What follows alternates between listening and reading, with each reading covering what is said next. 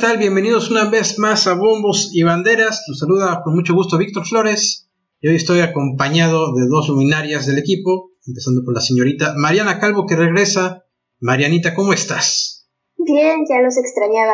Estoy feliz de regresar y poder grabar con ustedes un episodio más.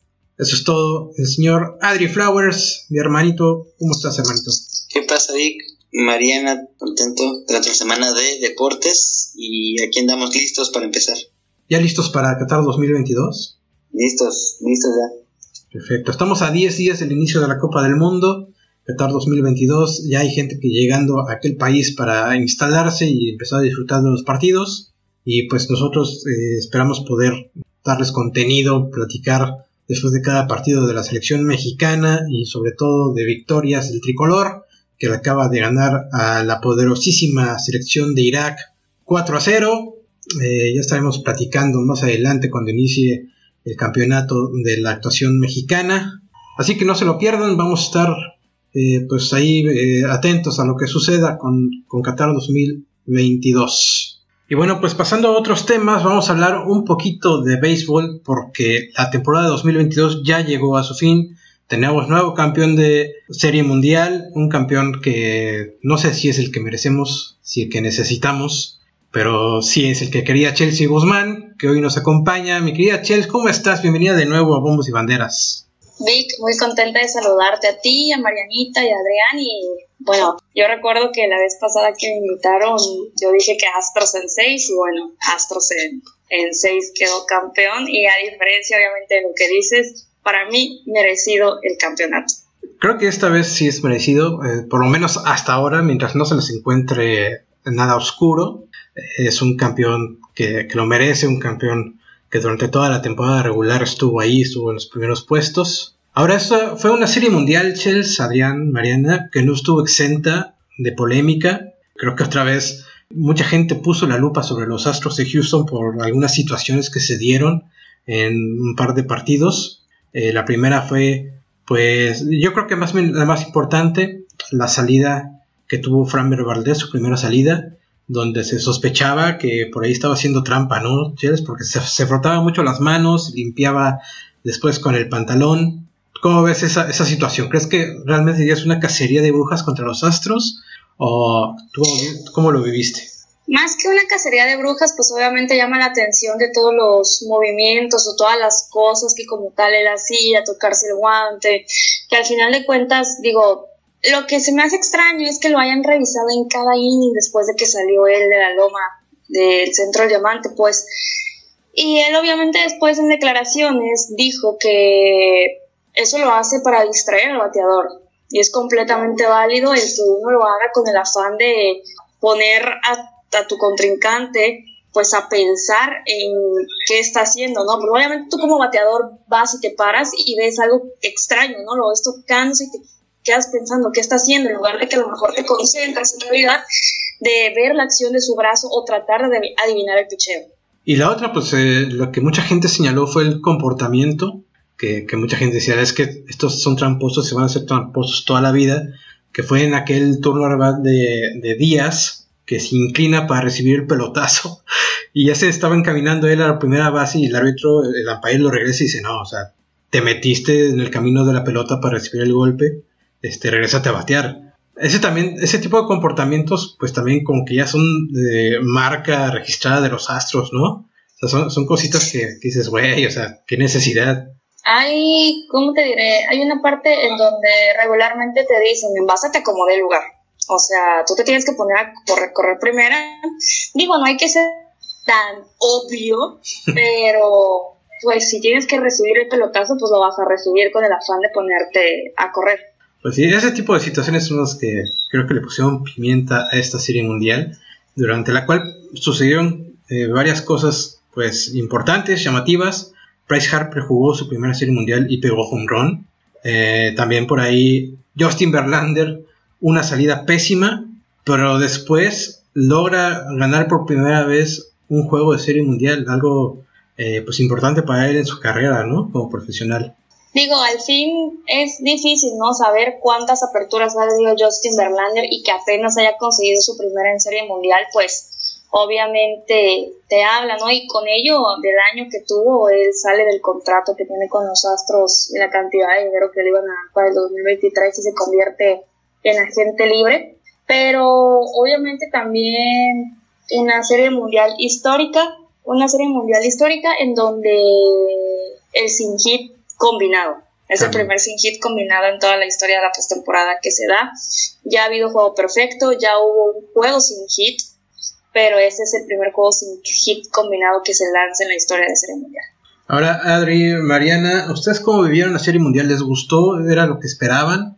¿O quedó a deber en emociones, en, en situaciones así importantes? Mariana, vas. Pues la verdad es que no sabía qué esperar. Los Phillies creo que no eran favoritos en varias etapas y el verlos ahí me daba dudas sobre qué tan llamativo iba a ser realmente el juego, porque venían jugando muy bien, venían bateando mucho y creo que con los Astros fue, con los Astros fue más duelo como el picheo, vimos algunos juegos pues, estuvo Stingy y varios juegos con bajos números de home y creo que eso hizo que lo viviera de forma diferente a los pasados que había experimentado. Y yo creo que la pasada sigue siendo mi favorita, pues por corazón, porque era mi equipo. Pero sí, me gustó mucho ver este tipo de juego. Está tan cerrado que no sabía realmente qué iba a pasar ni cómo iban a avanzar. Entonces fue emocionante. Y ahora, el, el, señor que le va a todos y a nadie, mi Adri, ¿cómo viste la Serie Mundial? No, yo disfruto del juego y la verdad es que lo disfruté bastante. Y creo que pasó lo que venimos comentando en ediciones anteriores que la clave es el picheo. Tú puedes tener eh, a todos tus jugadores batiendo home runs, pero si en una noche no salen batiendo cuadrangulares, o por lo menos la sacan del cuadro, va a ser muy difícil. ¿Y qué es lo que tienen los Astros? Tienen picheo, picheo abridor, tienen relevistas y tienen cerradores. Entonces, creo que ahí se vio eh, la importancia de que los campeonatos los ganan los pitchers, lo gana el bullpen, y así pasó. Verlander tuvo una muy buena salida. Eh, ya días anteriores le habían preguntado sobre su primera victoria, él dijo, para mí es más importante dejar el equipo encaminado a la victoria que tener este yo la primera victoria como pitcher, ¿no? Entonces, eh, creo que lo hicieron bastante bien los Astros. Después de esas siete carreras que se comieron por parte de los Phillies, donde todos batearon, responden los Astros. Lo de Valdés es increíble, lo de Javier también, se del sin hit. Y pues yo ahora sí los veo justos ganadores a menos de que salga algo en las próximas semanas. pero, pero sí, la verdad es que es un equipazo, juega muy bien. mi Peña no hizo que hizo que nadie extrañara a Carlos Correa y bueno, también para lo de Dusty Baker su, su primer campeonato también es importante. A, eso iba, eh, Chelsea, tu Dusty Baker de toda la vida, por fin campeón de Serie Mundial. ¿Qué sentimiento eh, te dio cuando viste que por fin se puso a festejar en el bullpen, todo el mundo abrazándolo, brincando alrededor de él, después ya festejando con la champaña. ¿Te gustó, te gustó ver eso? Sí, seguro, seguro que sí, ¿no? Sí, como yo les comentaba la vez pasada, creo que independientemente si él ganaba o no esta serie mundial, él va a ser Salón de la Fama sin duda alguna. Y bueno, obviamente creo que el momento emotivo él habla de un grupo de jugadores, de una armonía que tenía dentro en el clubhouse, que obviamente siempre es importante para este tipo de instancias, al menos ellos que llegaron a ser el mundial, que se mantuvieron líderes de la división.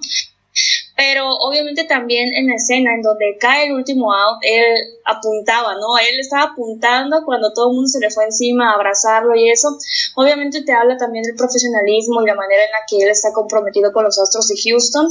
Ah, mucha gente pensaba que a lo mejor Dusty ganando esta serie mundial se iba a retirar, sin embargo él dijo que no y ya tiene la extensión de contrato para el año que viene, para el 2023 e inclusive en una declaración dijo, bueno, yo dije que si ganaba una voy a querer una segunda, entonces el año que viene obviamente su afán es buscar el bicampeonato de la serie mundial. Y sin duda va a ser un equipo otra vez eh, a vencer, o sea, va a ser el campeón reinante con toda posibilidad de repetir va a ser el equipo de la Liga Americana a vencer. olvídate de cualquier otro. Van a, ser los Astros, ¿no? Definitivamente el gigante del, de la Liga ¿Ahora Americana. Sí? Ahora sí. O sea, no, yo creo que por ahora. Por has dicho que los Yankees son los que. Pues ya sabes que yo soy Mamila, güey. Ya sabes que yo soy Mamila. Soy Mamila. ¿Qué quieres? Soy Mamila. Pero hay que reconocer que los Astros hicieron un temporadón y una postemporada increíble. O sea, no perdieron un solo partido hasta llegar a la Serie Mundial. O sea, ya en Serie Mundial pues, sí, se enfrentaron a unos Phillies aguerridos pero llegaron invictos hasta la Serie Mundial. Entonces, pues es una, es una cosa increíble lo que, lo que han hecho los Astros. siempre y cuando no se les demuestre lo contrario. Pero bueno, eh, Chelsea, se cumplió la profecía de este usuario de Twitter del que estuvimos platicando semanas anteriores, un tal Alex, eh, arroba Alvis HOF, que había, yo digo, profetizado a, los cuatro campeones con todos los aciertos de 2020-2022, ha acertado todos, Dodgers, Bravos, Astros, los tres campeones. El que sigue son los Yankees, Michels. ¿Cómo ves? ¿Vamos a confiar en él o no? Yo sé, yo sé que estás muy ilusionado a lo mejor el, el señor va de 3-3. Em, hay que ver, obviamente, todo puede pasar. Yo, yo no te diría que te ilusiones tanto hasta no ver si van a reforzar, reforzar esa parte del bullpen que es la que mata a los Yankees. Eh, su pichó abridor de los Yankees creo que tiene para competir. Garrett Cole parece que este año, a mi parecer, de todos los anteriores, es en donde sí ha desquitado el contrato, es donde sí se ha visto Garrett Cole que necesitaban los Yankees para instancias de playoff, pero falta obviamente lo que sucede por allá atrás, porque de nada te sirve hacer 20 carreras y vas a permitir que te hagan 21, entonces hay que, hay que esperar. Ahora, eh, bueno, terminada la Serie Mundial, se entregó el premio al jugador más valioso de la Serie Mundial, Jeremy Peña, shortstop de los Astros un fenómeno, ¿no? Chavo, 25 años, tiene todo por delante.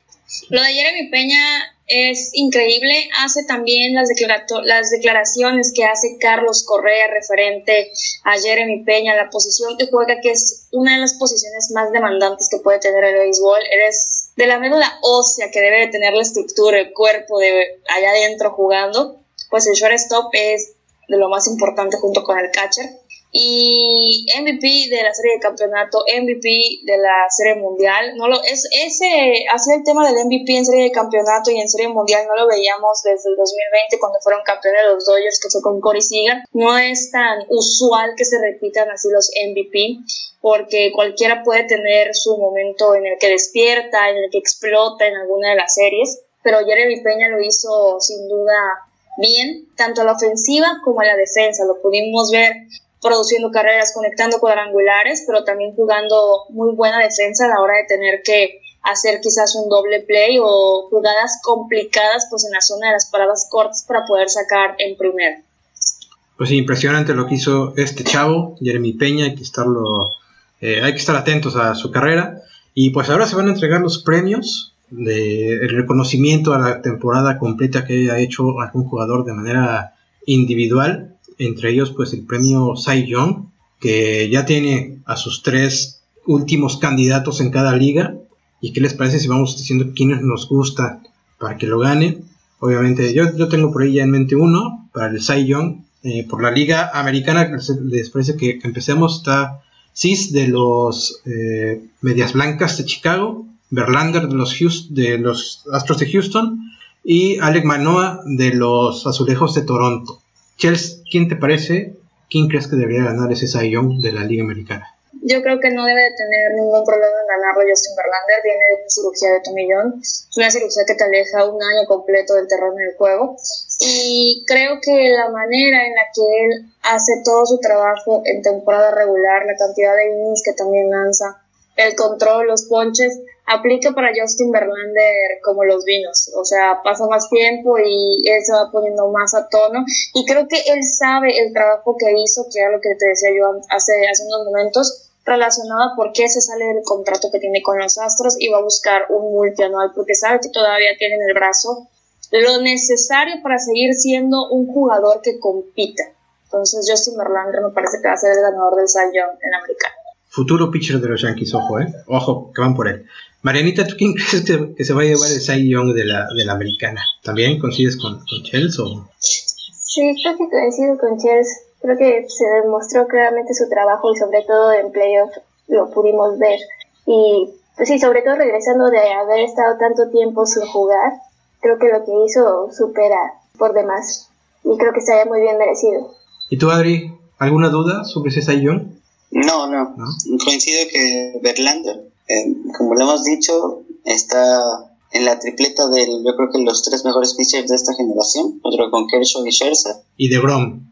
Ah, no lo sé, creo que todavía está un escalón abajo. Aguas porque Chelsea ya está levantando la ceja, güey. Te va a soltar un sombrerazo. Sí, No, no, que me diga, que me diga, porque yo creo que todavía le falta un poco, todavía le falta un poquito.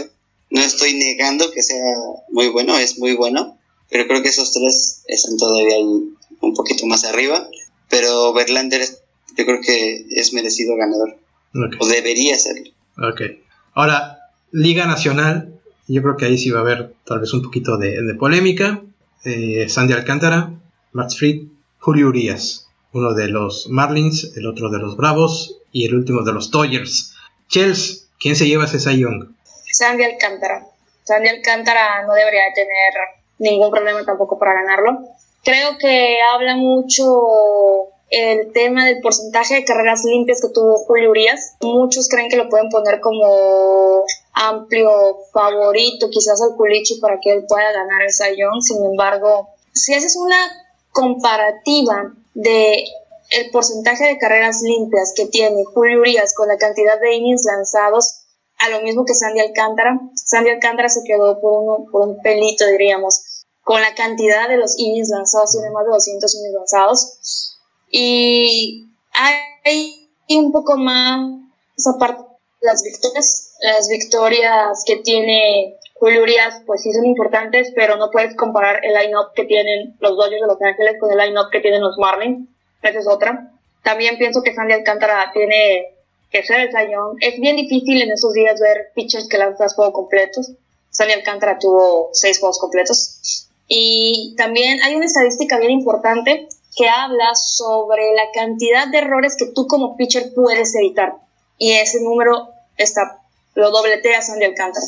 Entonces, para mí, Sandy Alcántara es el ganador del Sayón de la Liga Nacional. Tú, Marianita, ¿a quién escoges para ese Sayón de la Nacional?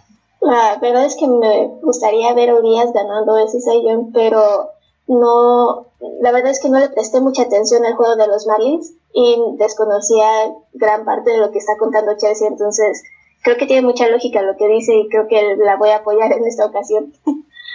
¿Tú, Adri? Igual que Mariana, creo que bueno, me gustaría que Julio ganara el premio, pero la verdad es que Julio tuvo un inicio de temporada muy malo. O sea, yo creo que hasta el primer cuarto o hasta la mitad de la temporada fue que empezó a, lanzar como lo conocemos. Entonces yo creo que igual Alcántara eh, podría llevarse el premio sin ningún problema. Max Fried, híjole, yo creo que se queda en este caso un poco más atrás, creo que todavía de Julio. Entonces Alcántara creo que es el, indicado. Sí. Yo eh, sé lo que hizo Alcántara, pero yo creo que, Julio Urias tendría que tener la mano para ganar. Yo voy con, Julito. Y eso que soy totalmente anti-Doyer, pero me gustaría ver a Julio que se le haga un poquito de justicia. El novato del año, Michels, por la Liga Americana. Julio Rodríguez, de los Marineros. Eh, Rochman, de los Orioles. Y Juan, este, este chavo, este jardinero impresionante del, de los guardianes, ¿quién te gusta más? Fíjate que me gusta que sea Julio Rodríguez. Creo que también habla un poco y es un poco más espectacular verlo en juego a Julio Rodríguez. En el tema de cuadrangulares, de bases robadas, creo que hizo un gran trabajo con los marineros. Los marineros que tienen a un novato que les puede rendir por varios años. Unos marineros que ya levantaron la mano y se colocaron en postemporada y que fue una gran adquisición. Stephen Paul me gusta mucho, pero híjole, tiene un poquito más en cuestión de números, así como los cuadrangulares y las bases robadas que te comento Julio Rodríguez. Entonces, creo que el novato por la americana sería él justamente. ¿Tú, Adri? Voy a irme con Rodríguez, también por como lo vi competir en el Festival de Cuadrangulares, creo que ahí es donde, bueno, no es que nos hayamos cuenta de la calidad que tiene, pero sí lo vemos la forma de competir. Eh, también con los Mariners en, en, en postemporada creo que también se le vio ahí más o menos responder. Creo que le falta un poco más de, que lo acompañe ahí este, otros compañeros y saquen adelante el equipo. Y yo, por ejemplo, sí lo, sí lo veo la próxima temporada compitiendo de nuevo en, en playoff. Entonces, eh, yo creo que Julio Rodríguez es el, el indicado. Ahora, Chelsea, ¿no debería estar ahí Jeremy Peña? Sí, yo también lo estuve pensando, creo que el trabajo que hizo Jeremy Peña le merecía estar entre los finalistas para competir en la Liga Americana. creo que independientemente de lo que hizo en postemporada, pues hay que recordar que pues ellos son finalistas de lo que hacen en temporada regular únicamente.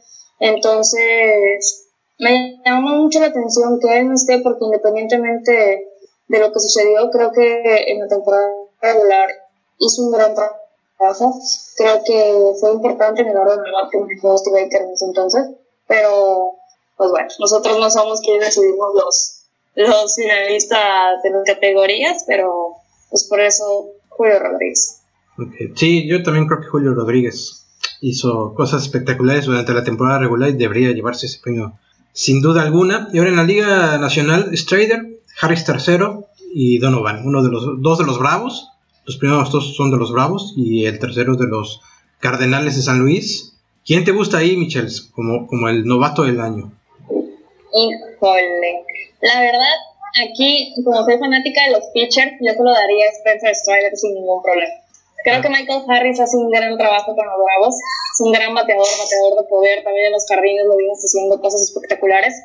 Pero la temporada que tuvo Spencer Strider es impresionante. Se volvió parte importante de la rotación de picheo por parte de los Bravos. Y pues no es fácil en una en una liga, en, en, esa, en esa división no es tan sencillo poder competir y llegar siendo pues tu primer año en la rotación y que lo hagas de la manera en la que respondiste, pues yo me iría por Spencer Strider. Marianita, dos bravos, tu equipo. ¿Quién crees que fue más valioso? ¿No lo podrán compartir entre los dos? no, no se puede. Escoge uno. la, la verdad es que soy muy fan de ambos. Strider sí me sorprendió, pero creo que yo me iría más por Harris. Siento que el equipo llegó a un punto en el que de plano lo necesitaba y pues él sacaba adelante gran parte de los juegos. Nos daba carreras y defendía muchísimo. Entonces creo que yo se lo voy a dar a Harris. Harris. ¿Tú, Adri? Ah, yo en este caso, eh, de esos tres no los seguí tanto. Pero yo soy fan del pitcher también, como tú dices. ya lo dije, te sacan partidos. No seas barbero, güey. Voy a ir con la decisión de Chase. Ok, muy bien. La eh, categoría máxima, el jugador más valioso de la temporada, Liga Americana, Aaron Judge, Shohei Otani, Jordan Álvarez por la Americana, Michels. ¿Quién se lleva? ¿Quién se lleva el, el jugador el más valioso de la Americana?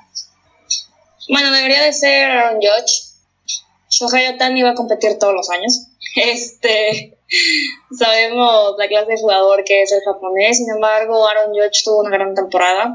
Tuvo una temporada que obviamente la van a recordar todos los Yankee fans y los que no, pues también. La cantidad de cuadrangulares, el récord de la Liga Americana. Pero también el día de ayer ganó el premio de Hank Aaron, donde era, fue primer lugar en todos los departamentos, departamento de cuadrangulares, entonces producidas te habla ¿no? de la temporada que tuvo Aaron Judge y lo que, y lo que significó para los Yankees en temporada regular.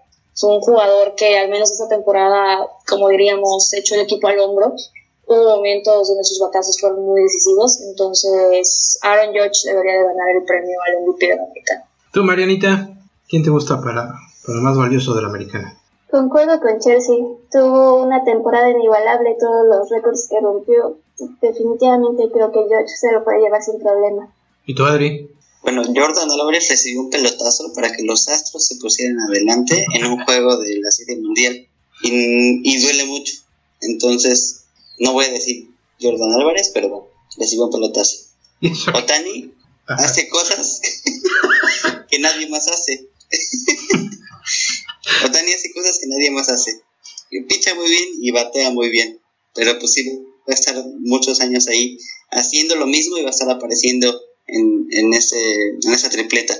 Y lo de George, pues bueno, pues ya sabemos todo lo que hizo en la temporada, nuevo récord en la, en la americana de cuadrangulares y yo creo que es más que merecido que George se lo lleve, no hay discusión yo creo que de este lado y bueno, ahora sí puedes festejar, ahora sí puedes festejar que alguien de los Yankees ganó algo. Que alguien hizo algo.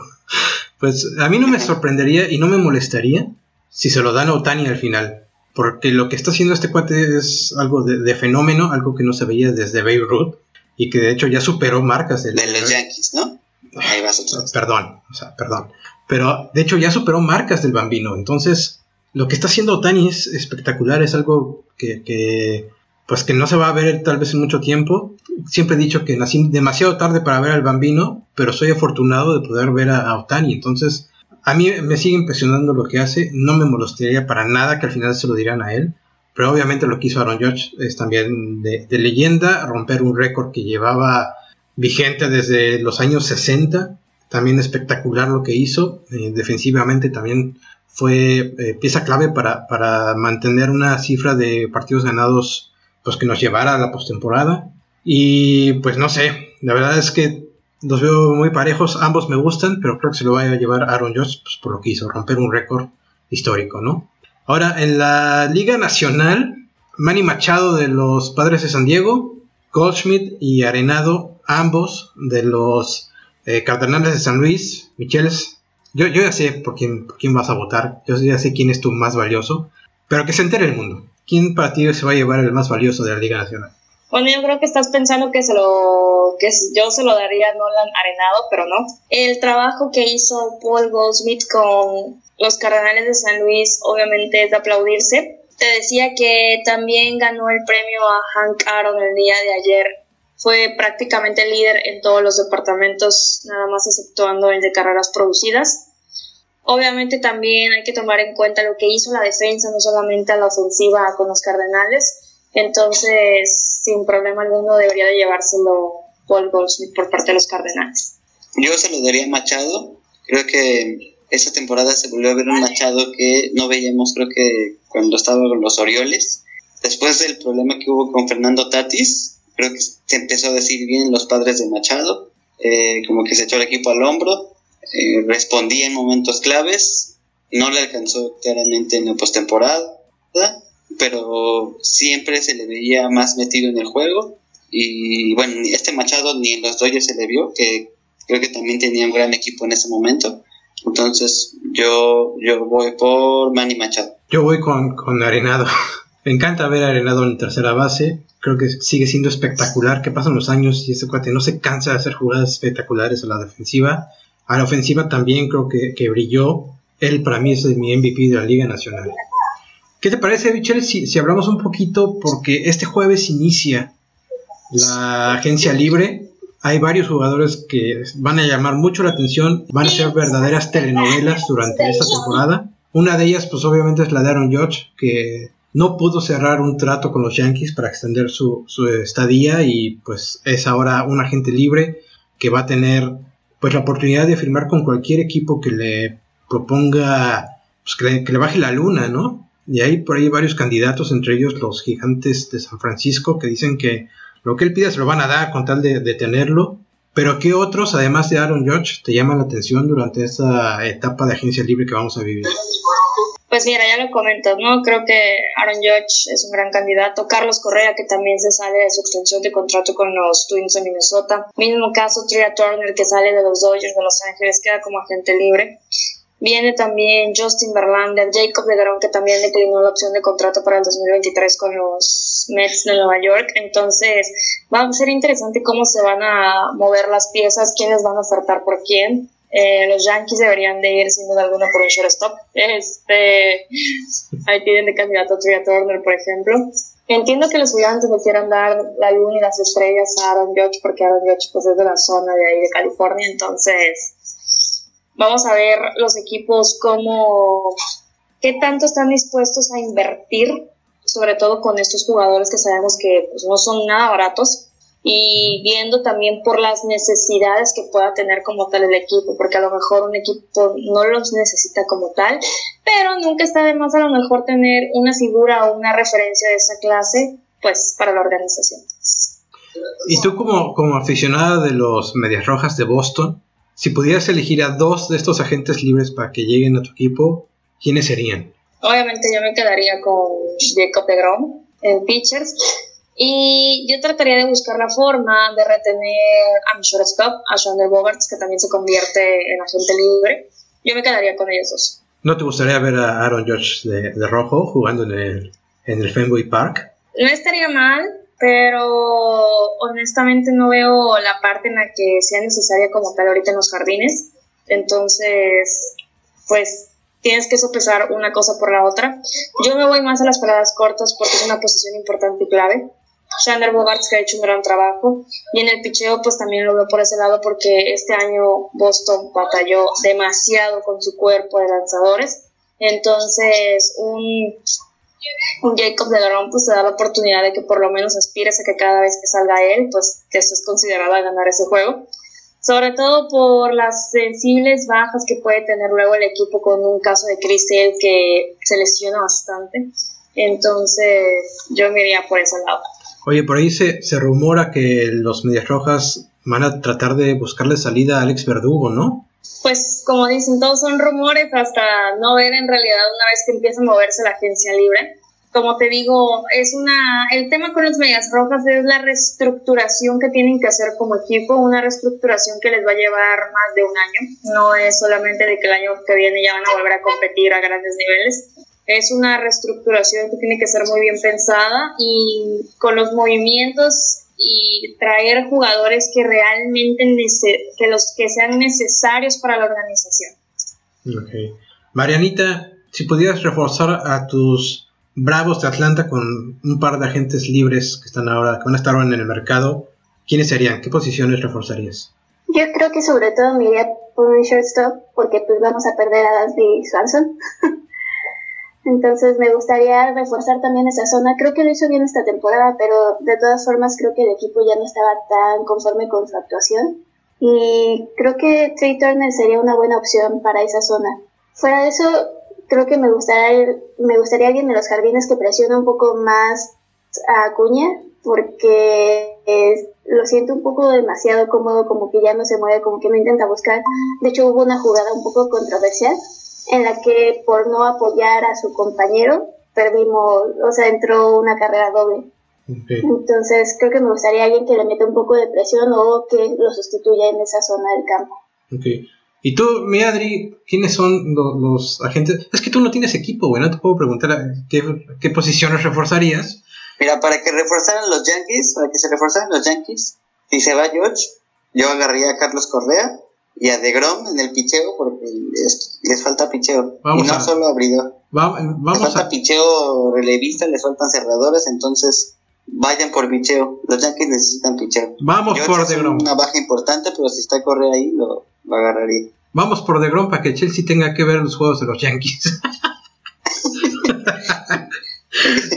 no, este, pues a mí yo creo que también el shortstop es una posición que se tiene que arreglar sí o sí en los Yankees porque eh, Kainer Falefa esta temporada no dejó de tirar pelotas por todos lados, diestra y siniestra. El desgraciado tiró no sé cuántas pelotas a lo largo de la temporada, entonces creo que necesitamos un mejor shortstop.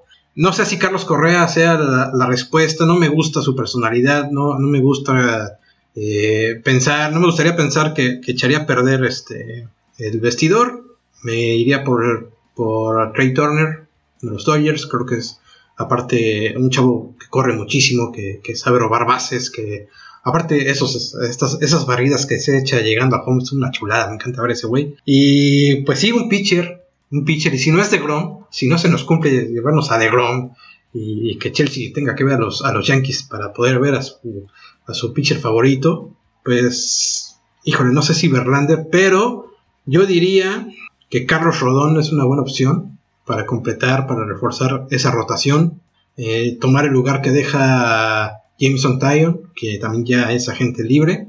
Y bueno, no sé, no, sinceramente dudo que, Aaron Judge se quede. Yo no veo a la gerencia de los Yankees con muchas ganas de ofrecerle la luna, aparte por la edad que ya tiene. bien que saquen a Aaron Boone mejor. Se va a quedar Aaron Boone, se va a quedar, ya, ya está, está cantadísimo. Brian Cashman también se va a quedar va a ser la misma cosa. Ya se van a decir que Josh Donaldson se queda en la tercera base, que Kainer Falefa va a recibir una oportunidad más por luchar por la posición de shortstop. La cosa va a seguir igual de asquerosa el próximo año, mi Adri. Pero bueno, ojalá se nos haga un par de refuerzos. Y pues sí estaremos hablando de eso en las próximas semanas, a ver cómo avanza la cuestión de la agencia libre. Y sobre todo el asunto de Aaron Josh que pinta para ser un verdadero telenovelón. ¿eh?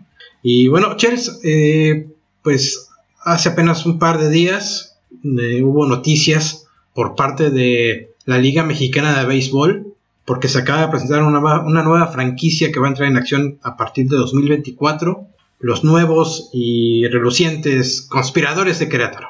¿Qué te parece la llegada de este equipo? ¿Te gustó el nombre, los logos? ¿Cómo ves todo este asunto? La llegada me gusta. Siempre es bueno cuando existe una expansión en número de equipos, al menos aquí en la mexicana.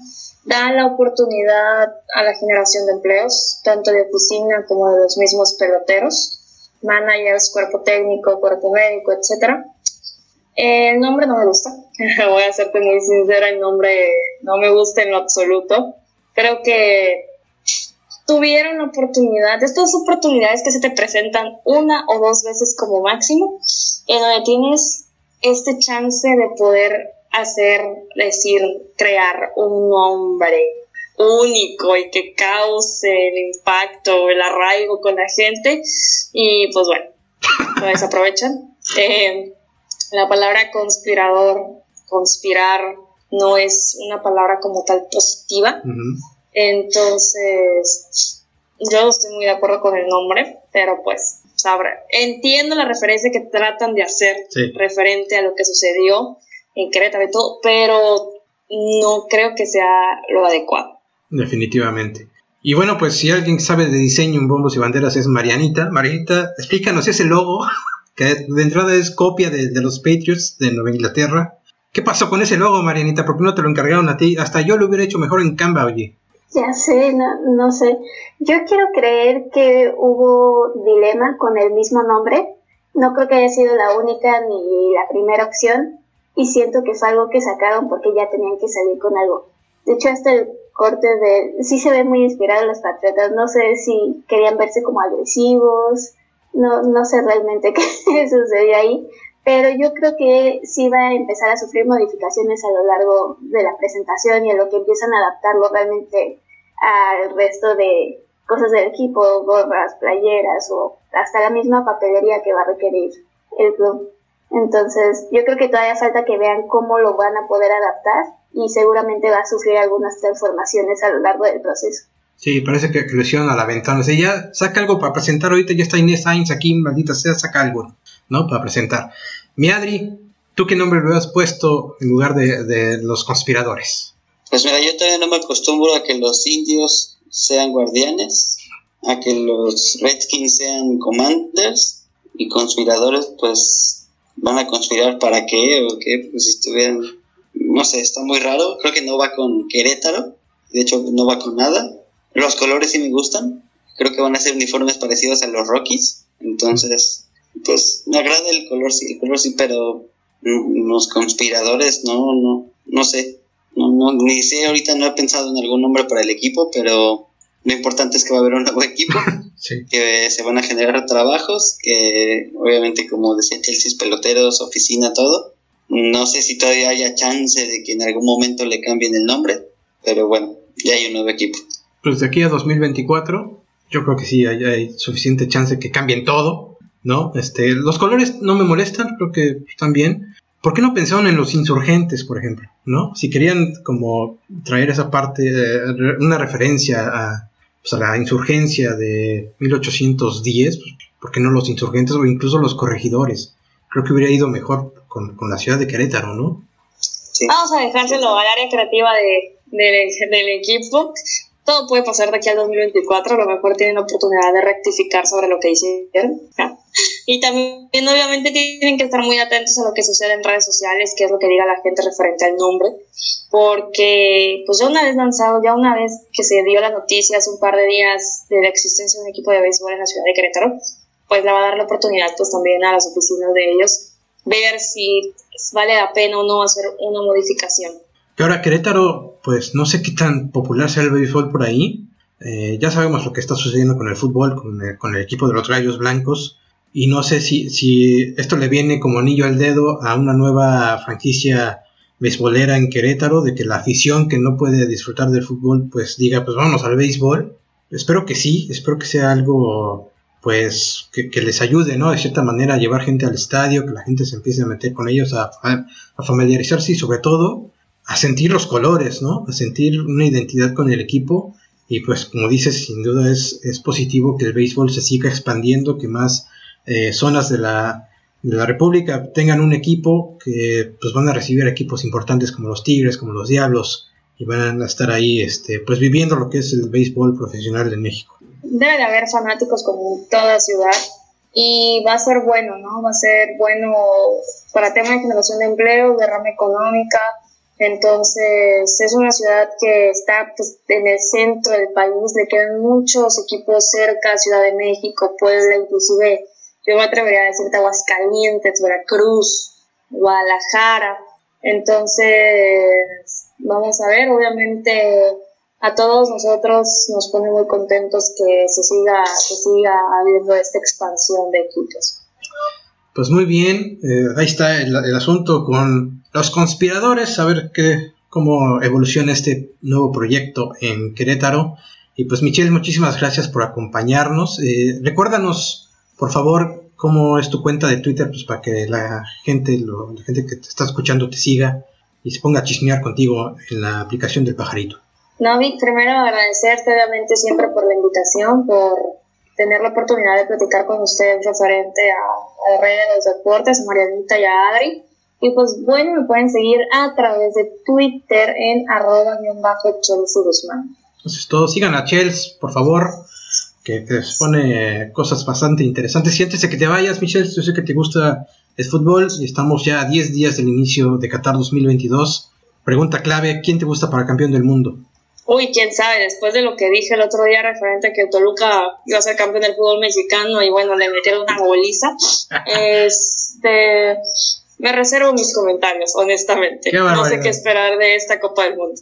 Muy bien, pues ahí está la reina del rey, Chelsea Guzmán, acompañándonos en este cierre de temporada de grandes ligas, serie mundial, y pues ya te estaremos esperando, Michelle, que vengas a chismear si quieres después cuando, cuando la Liga Mexicana del Pacífico llegue a instancias finales, pues vente a cotorrear un rato, o cuando tú quieras, vente a cubrir el mundial, no sé, lo que tú, pues ya sabes que esta es tu casa también. Muchas gracias, Vic. Les mando un abrazote a ustedes tres y estamos por aquí escuchándonos pronto. Eso es todo. Muchísimas gracias, Marianita, Adris, en el nombre de todo el equipo de Bombos y Banderas. Pásenla bien y estamos escuchando durante Qatar 2022. Venga México, échenle. Y pues gracias a todos. Hasta luego.